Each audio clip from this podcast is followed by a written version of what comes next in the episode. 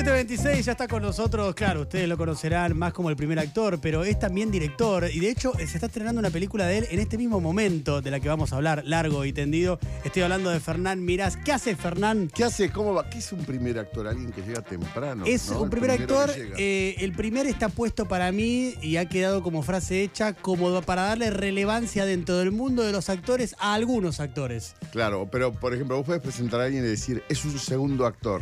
Mirá, no lo haría nunca por la cuestión de cortesía, pero he entrevistado segundos actores y terceros actores. Pero nunca se los he dicho. Claro. Porque ante todo quiero mantener ciertas formas sociales. Y además le quiero agradar a la gente en general. Entonces no le digo, vos sos un segundo Vos sos actor. un, claro, vos sos un actor de cuarto. Un cuarto actor sería. Claro, no, ese ya no pasa el filtro de invitado al programa. Ah, ese No, no. ese ya no pasa el filtro. Este es, esto es, para esta sección tiene que ser primer actor, sí o sí, en este caso también primer director, eh, y si no, eh, hasta segundo actor, poner, pero no, no para esta sección, para invitado del programa.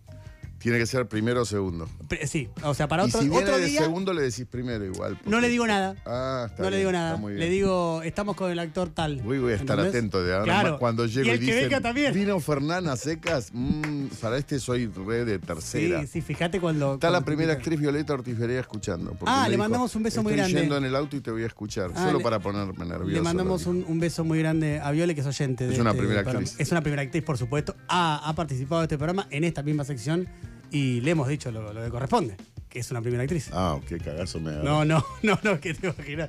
No, no. Siempre Ahora que Violeta en el auto chocaba pensando, ¿cuál me dijo ese día? yendo a buscar en YouTube, ¿viste? Cómo fue la presentación de este forro. Empecé generando un montón de problemas. Claro, arrancó ¿Vos cómo así. andás bien? La verdad que sí, estoy contento. Eh, y en este momento estoy, estoy más contento. ¿Vos en cuánto estás ahora? De 1 al 10 en este momento, la foto de ahora. Y en términos de eh, alivio, porque ya está, hoy arranca la película, como Claro. que no hay mucho más que hacer. Entonces, este, y, y además me, cuando la terminé me quedé muy conforme. Y ahora que la ve la gente, eh, un preestreno hace un par de días, y la gente se rió mucho, cosa Sí. que en una comedia es muy importante, Eh, diría que sí. diría podría tener alguna relevancia. sí, es casi fundamental, diría. La- yo. incluso si se ríen mucho es una primera comedia. Sí, Eh, sí, claro, exactamente. Es- no, no. si no es una comedia. Si no es una comedia Si de no es una comedia. O sea que podemos Entonces que estoy, en términos de, sí, estoy relajado además. Estoy haciendo eh, mucha prensa, o sea que es una actividad, estoy haciendo muchas cosas, Ujú. Eh, pero, pero, pero relajado, sí. Es más difícil, digamos, es más fácil hacer una nota sobre una película que dirigir esa película. Claro, me imagino Entonces que es mucho más sí. relajado. Más relajado. ¿Estás en un 8, ponele ahora, en este momento, en esta foto? Sí. Ah. Estaba en un 10, pero el paro del tránsito, el paro y, la niñera que no puede venir, ponerle que me bajó a un 8, pero ya lo voy a Ah, resolver. Claro, estabas, estabas muy arriba. lo voy a poder resolver. Estabas muy arriba y, y la realidad te quiso, te quiso acomodar un poco para que no estuvieras tanto arriba. Hay veces en que eh, yo soy una persona con tanta suerte y, y entendés que la realidad es como cuando. ¿Cuál era la enfermedad de los reyes por estar sentados? Bueno, algo así. Ah. Como para que baje a la tierra y sepa el tipo que no puede estar todo el día caminando por el palacio boludeando. Me gusta el paralelismo. Sí, yo me siento un rey, siempre me he sentido un rey. Es que entre primer actor y rey estás Eh, ahí. estamos muy cerca. ¿No? Y los jueces, que es su señoría, que digamos, Sí. como lo menos, lo menos Es es impresionante. re palaciego. Sí, Justo sí. hoy en día, además, que decís, la Tiene verdad como que un cierta juez, rémora monárquica, ¿no? El Poder Judicial. Sí, se, se re, ¿No? muy, muy. en muchos aspectos. En múltiples aspectos. Sí. En múltiples aspectos. Em, tenemos una, un fragmento de esta sección, que es todo confirmado, todo cierto, que básicamente el protagonista, el invitado, tiene que decirnos si lo que escucha, que hemos preparado sobre él, es todo confirmado, todo cierto, o lo contrario, no es todo confirmado, todo cierto. ¿Estás ¿Es dispuesto? googleado? No, acá hay un trabajo de, de- de- de producción en el cual hay em, dos asistentes que son pasantes que no, no se les paga, pero porque trabajan conmigo y eso ya es suficiente paga. Me imaginé. No, Que imagínate. sos un primer periodista. Entonces ellos están muy contentos de, trabajar conmigo y, que- Claro. y poner eso en su currículum, que se dedican sí a, a buscar eh, información. ¿no? Eh, hay un, un dato que me parece importante darle a los periodistas. Me parece que es, parece una pavada, pero es importante. sí. No para este caso. No, no, pero este. como ayudando al consumidor, bueno, yo ayudo. Mira, cuando vos vas a una entrevista, uno. Y con los años se repiten algunas preguntas. Total. Entonces, cuando se repiten, vos Total. un día entras a Google y decís, claro, es que es la primera página y eso de demuestra mi nombre. Eso demuestra que te acaban de googlear muy rápido. mucha pereza. Incluso hay programas que te sentás y abren la compu y te googlean Sí. adelante tuyo y dicen, ah, hiciste tal cosa y están mirando la pantalla. Acá vos fíjate, primero vos conocés muy bien mi trayectoria. No estoy. De hecho, pero la, sos un primer periodista. de hecho, la- No la- estaba hablando la- de este no, caso. lo sé, Me lo sé. parecía que estaba tirando un dato que es importante, porque es solo cuestión de ir a la tercera página. O sea, googleá a Fernán Mirás a último momento, anda a la tercera página Sí. y yo ya voy a sentir que alguien hizo algo y que no están mirando la primera página de Google. Tomen en cuenta esto si van a entrevistar a, a Fernán, por ¿Quién favor. le pidió a él la opinión? Pero Eh, me no, no, pero importante. es, es- es yo importante. por ustedes. Es una contribución. Sí, es una sí, contribución sí. al buen periodismo. eh, Me por parece cierto. que sí. Eh, mm, arranquemos con todo confirmado, todo cierto, y esto está muy, muy verificado. ¿eh? Vas a tener que utilizar esto. Está chequeado, Sí, sí, perfecto. adelante. ¿Cómo le llaman esto? Esos auriculares. Perfecto. Adelante. Con, con, confirmado, fir- fir- firmado, todo cierto. to, to, to. Desde chico Fernán sabía que quería ser pintor, pero también estudiaba teatro con Lito Cruz. Lito le preguntó si quería hacer una obra. Fernán la hizo y en el público estuvieron Robert De Niro y Christopher Walken. Esto todo confirmado, todo cierto. Todo señor? mentira. Todo mentira. Eran los Midachi los que estaban viéndome. No, eh, no, eh, está, es todo confirmado, salvo todo una confirmado. cosa, que ¿Cuál? es que yo estudiaba con Héctor Vidonde, Ajá. Pero la obra la dirigía Lito Cruz. Ah. Entonces, Lito Cruz habla con Héctor Vidonde. Héctor Vidonde, con quien yo tomaba clases, Cacho Vidonde, me Sí. dijo si quería trabajar como actor. Todo lo demás es absolutamente cierto. Vino De Niro al estreno con Christopher Walken. ¿Qué onda eso? Ah, fuertísimo. Lo que pasa es que De Niro había hecho la misma obra en Nueva York. Y De Niro conocía a Lito. Claro, sí, Eran eso, medio eso lo, amigotes. lo- lo sabía, sí. Y eso era cierto. Eh, por un lado son sufis. El que es sufi sabe de qué estamos hablando. Es un, bueno, no, no voy a ponerme a explicar yo lo que es sufi porque no lo sé explicar bien. básicamente. Es una disciplina oriental, pero si alguien es sufi no sé si le llamaría disciplina. Bueno, por un lado eso Pero y hay, por el hay una conexión entre los sufis. Sí. Ok. Peter Gabriel es sufi, De Niro es sufi, Lito Cruz es sufi. Y es una especie de Ah. vínculo que también los acerca. Ok. Entonces, pero la cuestión fue que De Niro vino a filmar La Misión, Sí. que se filmó acá en Sí, en- en- Cataratas. sí.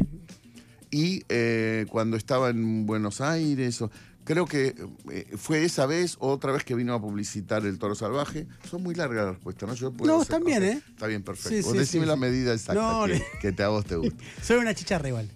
Eh, Ah, cuando- perfecto. cuando- sí. Listo, pasemos a la otra. Eso te va a avisar. Bueno, entonces, eh, es verdad, Lito. con- Eh, uy, nada, pasemos a la no, otra. era de muestra, de muestra, de muestra. Bueno, se que- conocían de verdad porque De Niro eh, lo conoció en ese viaje a Argentina. Lito quiso. le- sé que le- ahí sí no se conocían, le dejaron una nota en el Bowen. Eh, donde él se estaba quedando y que se quedara, eh, si quería ir, que tenía un grupo de teatro y él fue a conocer el grupo de, al grupo de teatro, a los alumnos, dio charla para los alumnos y Ah, a partir bien. de ahí fueron amigos. Y de- eh, Lito Cruz fue a Nueva York y en Nueva York estaba De Niro haciendo esa obra. Y mi personaje lo hacía Ralph Macchio, el Bien. Karate Kid. Sí. Entonces, De Niro le dice, si vos haces esta obra en Buenos Aires, yo voy al estreno. Lito le gustó la obra, no fue solo por eso que lo hizo, no creyó que De Niro iba a venir, hizo la obra, ahí es donde me llaman para hacer ese personaje. La obra se llamaba Cuba, Cuba y su pequeño Teddy. Cuba era el padre, Teddy era el hijo, eh, que era el personaje ese. Y eh, De Niro vino al estreno, no solo vino, sino que vino con Christopher Walken. Mirá que.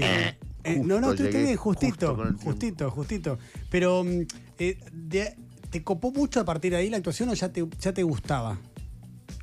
No, me gustó mucho ahí. Eso fue, lo pri- eso fue lo primero que hice.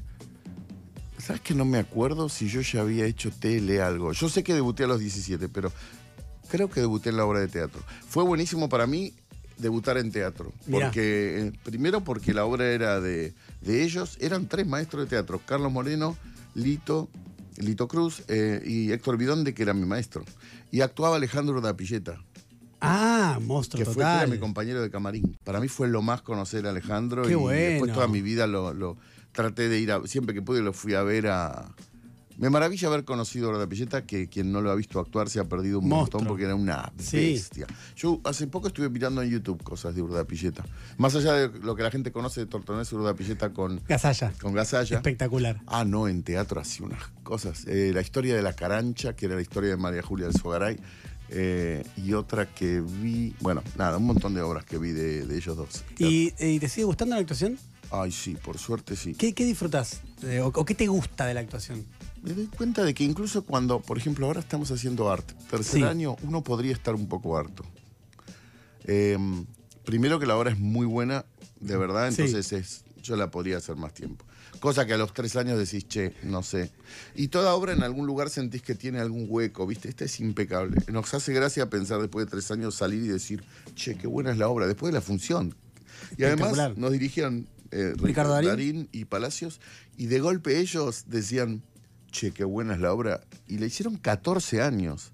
Ya está, no, no puedes hablar más de una obra que hiciste 14 años. Eh, y me sigue gustando. Mira, ayer estaba por empezar la función y pensé en un par de momentos de la obra que quería probar algo.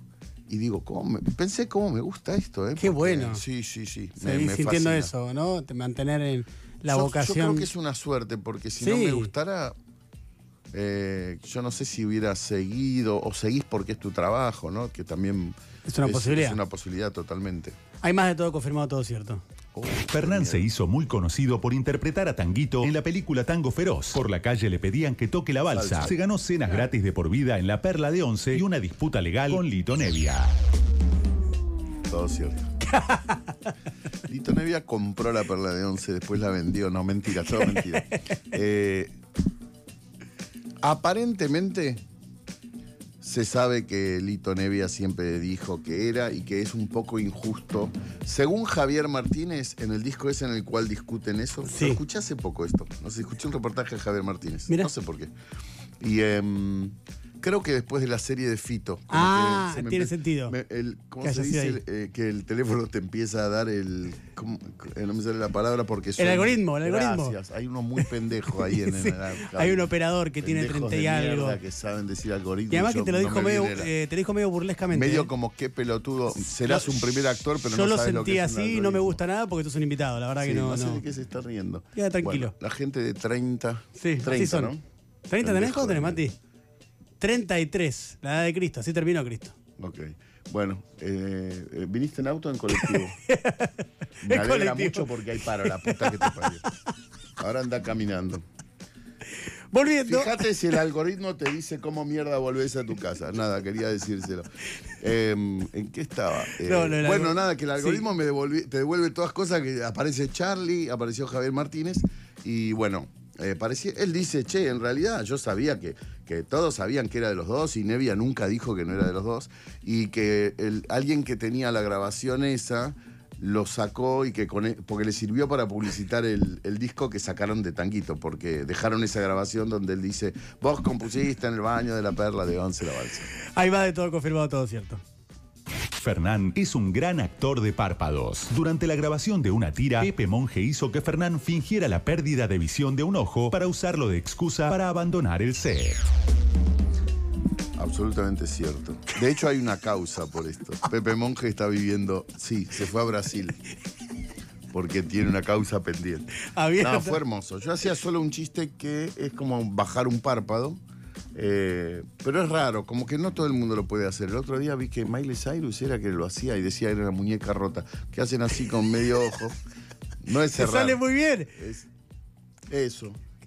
Katy Perry. Ah, Fue otra. ella que, que tiene 22. Esa- ¿Te lo dijo el algoritmo? La Sí. puta que te- No, los voy a matar. No me gusta la actitud que están teniendo con el invitado. Están- incluso nos están mirando como a dos tarados, ¿no? Sí, como gente grande, nos están mirando como gente grande. Porque el algoritmo les está diciendo, Sí, les, somos les- mayores. les indica qué tienen que hacer. claro. ¿Eh?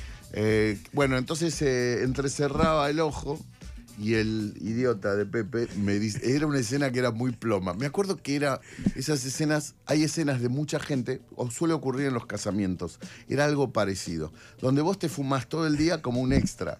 Así todo el elenco es un extra. Entonces, no grabás nada, estás de fondo, pero te clavás todo el día. Qué. Estás vestido de traje, hace calor siempre, casi siempre los casamientos son al final de las tiras, que ya está llegando el verano. Es toda una tortura. Era algo parecido a eso, no me acuerdo qué. Y Pepe me dice, haz el ojo, porque él sabía que yo hacía ese chiste de entrecerrar el ojo y que parece que tuviera algún problema en el ojo. Y de golpe empieza a llamar técnicos y dice, mírale el ojo. Y todos empezaron a decir, che, tiene algo en el ojo. Y yo decía, ¿qué? Con el ojo así. Porque además era, pensé que estaba haciendo ese chiste. Hasta que de golpe esto llegó al asistente, el asistente, el director, el productor, todos acertó juntándose a ver mi ojo. Y yo diciendo, no tengo nada, no sé, me, me pica un poco haciendo Ay. el ojo. Y Pepe de golpe dijo, lo llevo yo al hospital. Me agarró, me subió a su auto y nos fuimos de la grabación. Y terminó ahí. Y zafamos porque habíamos estado dos horas y nos escapamos de la, de la grabación. Y Yo además ya no podía, lo tenía que mantener porque se seguía juntando gente y, y el guacho no llegó a casa.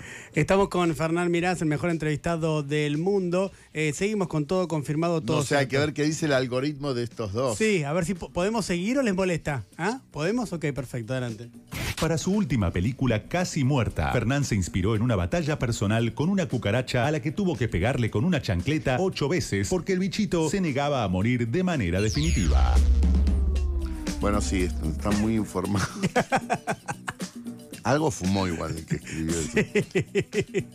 Em, bueno, no, es, es falso. Es falso porque eh, vamos a hablar un poco ahora sí de Casi Muerta. Película que se está estrenando ahora, Se en este instante. Los ¿Eh? jueves se estrenan las películas y en este instante están los cines. Exactamente, así que... O eh, sea, tengo función, pero si no, hoy hoy es el día en que el director, alguien va y chusmea atrás con el productor y ve la reacción del público en los cines. Claro, pero tenés arte, tenés la función. tengo arte, así sí. que no vas a poder hacer eso, pero eh, recuerden, ahora vamos a contarles de qué trata la película para estimularlos aún más. Pero es bueno que vayan a ver el cine argentino y sobre todo en los primeros días. ¿eh? También. Que sí, vayan a bancar la verdad. parada. ¿De qué trata Casi Muerta? Casi Muerta es la historia de cuatro amigos que interpretan Natalia Oreiro, Diego Velázquez, Paola Barrientos y Ariel Staltari, que son amigos de muy chicos. Eh, uno de ellos se fue hace un año a trabajar a Uruguay, que es Diego Velázquez, eh, y tiene una novia allá, eh, pero ellos no lo saben. Bueno, la cosa es que tiene que volver porque le dan, eh, le diagnostican al personaje de Natalia Oreiro, uno de estos cuatro amigos, que le queda un mes de vida. Primero le dicen que no pasa de esa noche. eh, y después, en ese, cuando viene el personaje de Diego Velázquez, es como se está muriendo y no pasa de esa noche, surge que los dos se confiesan que estaban enamorados el uno del otro a los 15, pero que nunca se lo dijeron. El tema es que a la mañana siguiente ya está mejor y le dicen que un mes va a tirar, básicamente. Entonces los amigos le dicen, bueno, mejoró porque, porque chaparon Claro. y porque ahora porque van a seguir. Así que te quedas acá o te cagamos a trompadas. Y él no dice, solo a, su, a uno de ellos les dice, che, tengo novia en, en Uruguay, que es Violeta Ortiz Berea, que no sé si está escuchando el programa. primera actriz, Porque no sé si que su sí. algoritmo se lo indica. Entiendo que sí. Porque Ent- también Entiendo que le marca que es, eh, es radio con voz su perfil. Claro. Así que debe estar. Entonces, básicamente, los amigos deciden. eh, lo que le pasa al personaje de Oreiro es que no sabe qué caso hacer con un mes, porque un mes no es nada. Eh, entonces empieza a hacer cosas absurdas como ir y comprarse un cajón, porque dice, bueno, el problema es que no vas y compras un cajón y no pensás dónde se guarda, porque la casa velatoria te cobra por tenerlo. Todas estas cosas las averigüe. Entonces, no, dice llamados de los más hermosos a casas velatorias. Esto posta para escribir para, para la Sí, para, para escribir el guion es buenísimo. Un montón de esas cosas como. Hay un montón de cosas que son literales. Está ¿qué- lleno de cosas reales. ¿Qué hiciste, guion. por ejemplo, para, para que ¿qué- Llamás y preguntás. eh, y además, bueno, alguna vez uno ha tenido que enterrar a alguien. Sí, sí, sí, claro, claro. Pero ha llamado a casas funerarias pasa- para preguntar y decir, che, eh, si yo compro un cajón eh, con, con anticipación, ¿dónde lo dejo? que- Sí, no, eso lo pregunté a alguien que trabajaba en una casa. Me dicen, no, ¿cómo te lo vas a.? Claro, decís, lo compro y lo usamos el mes que viene. No. Bueno, sí, llévatelo, te dicen.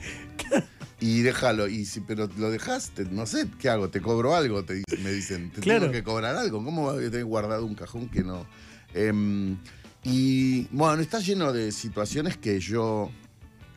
Creo que una de las escenas más graciosas de la película es cuando van a comprar el cajón los cuatro amigos. Está en el tráiler cuando están está- en la calle. Sí, y eso está lleno de cosas que le pasaron o a amigos míos o a, o a mi hermano y a mí cuando fuimos a, a- a- a armar el velatorio de mi, de mi mamá. No, me jodés. Ah, sí, sí, sí. Entre que nos reíamos y que porque eh, pasó, lo que más pasó es lo que más pasa en esa escena, que es que la persona que nos quería vender nos proponía un montón de cosas carísimas. Nosotros estamos hechos pelotas. y lógicamente. Mi hermano me miraba como diciendo, no vamos a gastar plata en este pelotudo. Y lo más lindo que, que inspiró un poco la escena es que él, él actuaba mucho el personaje de el hombre que vende un velorio. Entonces, veía, nosotros cada está vez... ese personaje en la, en la- Claro, está, la está escena esa- está en el tráiler también la escena esa. Es Gustavo, ay, no me acuerdo si se llama Zafores, es un actor uruguayo Ajá. maravilloso. Esa Sí, escena sí. la filmamos en Uruguay. Eh, creo que es lo mejor de la escena, lo que él hace en la escena. Pero es un hombre que está. el tipo se ponía muy formal y nosotros nos empezamos a sentir muy pelotudos. Entonces empezamos a hacer un poquito cosas que, que no daban. Y además te hacía un montón de preguntas que decís. Nunca, no estudié, le digo a mi hermano, no estudié para este examen. O sea, quieren eh, Delante del de tipo. todo, sí, delante del tipo. Entonces, Que les quería vender cualquier cosa para el cajón de tu señora madre. Peores, no, Claro. peores cosas decíamos. Claro. Eh, y después tengo un, eh, un amigo que le dijeron que. lo, lo que pasa en la escena, que le dicen, mira, hasta el lunes eh, no se puede, qué sé yo, y le dijo que se corta la cadena de frío. concha de tu. Y, y lo trató mal al tipo que le vendía. Eh, entonces, bueno, eh, ellos tienen que ir hacia adelante y los amigos tienen que tratar de, de- de- de sostenerla, pero lo que pasa es que es un tema tan tabú que ninguno le habla a ella del tema, le hablan de Claro. todo menos del tema. Entonces ella dice, pero estos pelotudos, nadie lo nombra. Entonces le tienen que poner algún nombre a eso. Y Paola Barrientos y Ariel Staltari que... O sea, por un lado el personaje de Vel- Velázquez tiene que disimular que tiene otra vida que tiene que ocultar durante ese mes, porque se supone que esto va a durar solo un mes. Entonces, eh, el amigo le dice, bueno, es un mes, ocultar, no le digas que tenés novia y listo. Pero bueno, hay riesgo de que la novia aparezca y vuelva de, de Montevideo. Y, em, y después el personaje de Paola y Ariel Staltari, el personaje de Paola, eh, porque también está el tema de qué le agarra a los demás con el tema de la muerte de alguien cercano. Claro, obvio. Eh, y además se eh, le mueve, ¿no? Y tiene la particularidad de que hay muchas películas de eh, gente adulta mayor, gente grande, que le dicen te queda poco de vida. Y a partir de eso vive una vida muy singular en esos últimos días, meses o lo que sea.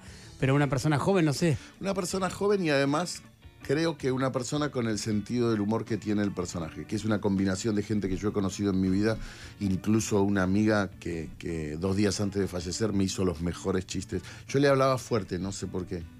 Como que. Como, Estaba enferma, estaba muy enferma, se estaba por morir. Y yo le hablaba fuerte y le mostré un video de mi hijo y le hablaba fuerte y me dijo, estoy enferma, no sorda, boludo, ¿qué te pasa? O sea, todo el tiempo no sabías vos cómo actuar y te sentías un idiota. Claro, la incomodidad ella- del otro. Y ella nos cargaba, me cargaba a mí mucho por esa situación y lo recuerdo como un hecho tan hermoso y tan de amistad, ¿viste? De alguien que tiene la confianza de, de hacerte ese chiste en la situación en la que estás viviendo. Eh, y después lo que le mueve a los demás alrededor, que es algo que yo sentí que no está muy contado, ¿no? Como el personaje de Paola Barrientos tiene una lista de, de- que creo que hicieron en el colegio secundario, más o menos, de cosas pendientes para hacer con su amiga. Entonces le dice a Jaca, que es su marido, quédate con el nene vos, este mes voy a hacer todas las cosas que... O sea, antes Los de que se vaya. Y los pendientes son hacerse tatuajes de las chicas superpoderosas. O sea, Claro. la otra la mira como. Son un montón de pelotudeces. Pero la que termina haciéndolas es la amiga. Que vos decís, bueno, son tus. Se ve que son tus pendientes y que vos sentís que tu vida. Y después eh, Staltari. Eh, Claro, hay una tiene problemas para levantarse mujeres Staltari. el Ok. personaje.